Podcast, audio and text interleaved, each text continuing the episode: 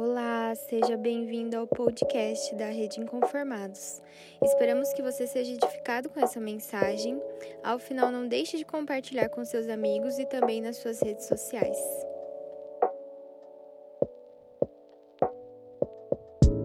Fala galera, tudo bem com vocês? Vocês estão felizes?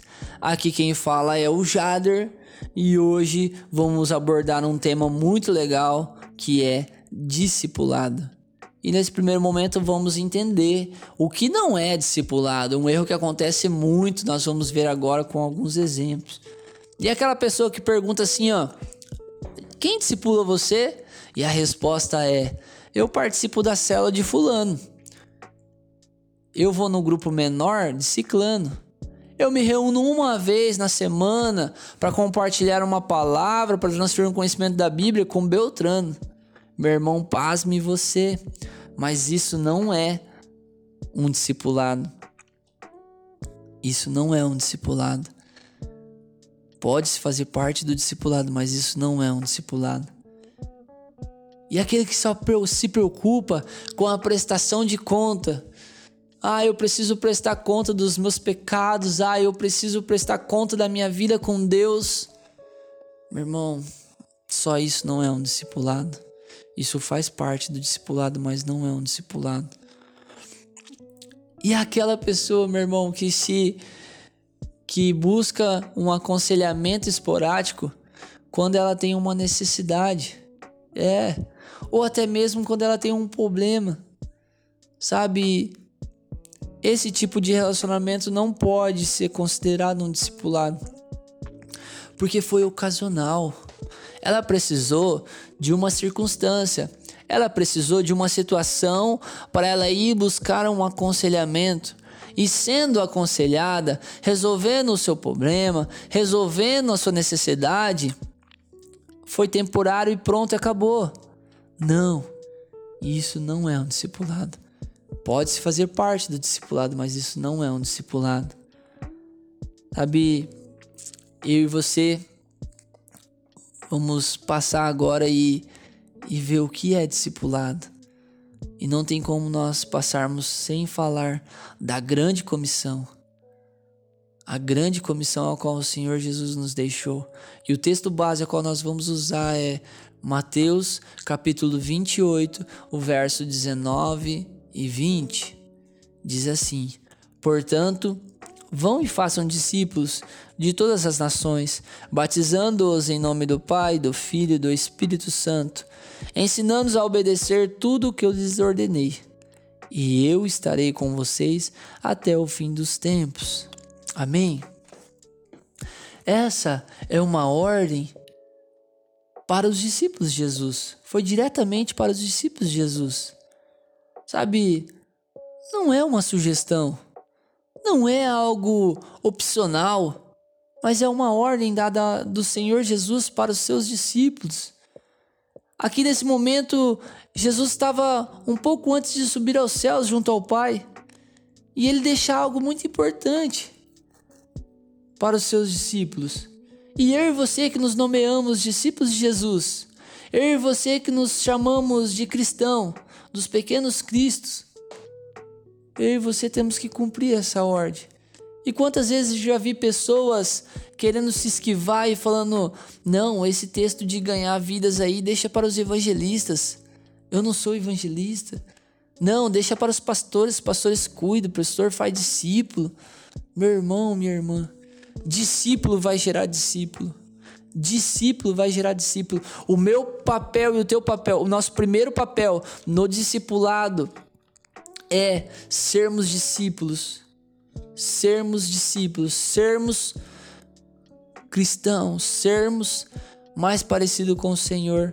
E vale lembrar, meu irmão, na palavra discípulo nesse verso aqui, na tradução original no grego é mateteis, que significa imitador, significa seguidor. Eu e você temos como primeiro papel sermos um seguidor de Jesus, sermos um imitador de Jesus, nos tornarmos mais parecido com ele e aí sim gerar e aí sim fazer discípulos. E aí sim fazer com que na vida das pessoas seja formado Cristo. Meu irmão, O discipulado eficaz, ele é praticado no cotidiano da vida. No cotidiano da vida. Eu me lembro de Pedro. Pedro estavam pescando e aí chega Jesus próximo dele e fala: "Cara, segue-me, e eu farei você pescadores de homem", no cotidiano da vida. Eu lembro uma frase que o pastor Edler fala, que é muito muito legal, que ele fala assim que eu e você temos, quando nós vamos na padaria, não fomos com o intuito de comprar pão, vamos com o intuito de fazer discípulos. Se der tempo, nós compramos o pão. É no cotidiano da vida o discipulado. Sabe, eu e você precisamos ser mais parecido com Jesus e formar Cristo Jesus nas pessoas. O método prático de Jesus, ensinando a obedecer, esse ensino só pode ser atingido com um profundo grau de identificação entre ambas partes envolvidas. Exige um relacionamento. Olha só que legal. Isso é bacana eu e você pararmos para ver, porque o discipulado ele não é caracterizado por horas de aula, por cargas de cursos, mas sim pelo relacionamento genuíno com Deus, a qual não é de maneira forçada, mas é de maneira natural, trazendo o sobrenatural, pautados pela palavra de Deus, que vai diariamente experimentando níveis de transformações genuína em nosso caráter, alcançando o alvo que é Cristo em vós, Colossenses 1:27, de se tornar mais semelhante a Jesus. Meu irmão e minha irmã, o discipulado ele visa isso de formar Cristo em cada um. Eu e você somos agentes do reino dos céus. Eu e você temos uma relação pessoal e comprometida aonde um discípulo mais maduro ajuda outro discípulo de Jesus Cristo a se aproximar dele, a conhecer ele e a se tornar mais parecido com ele há de ser formado Cristo neles. Isso é o discipulado. Levar as pessoas a conhecer Jesus, a se tornar mais parecido com Jesus. Amém?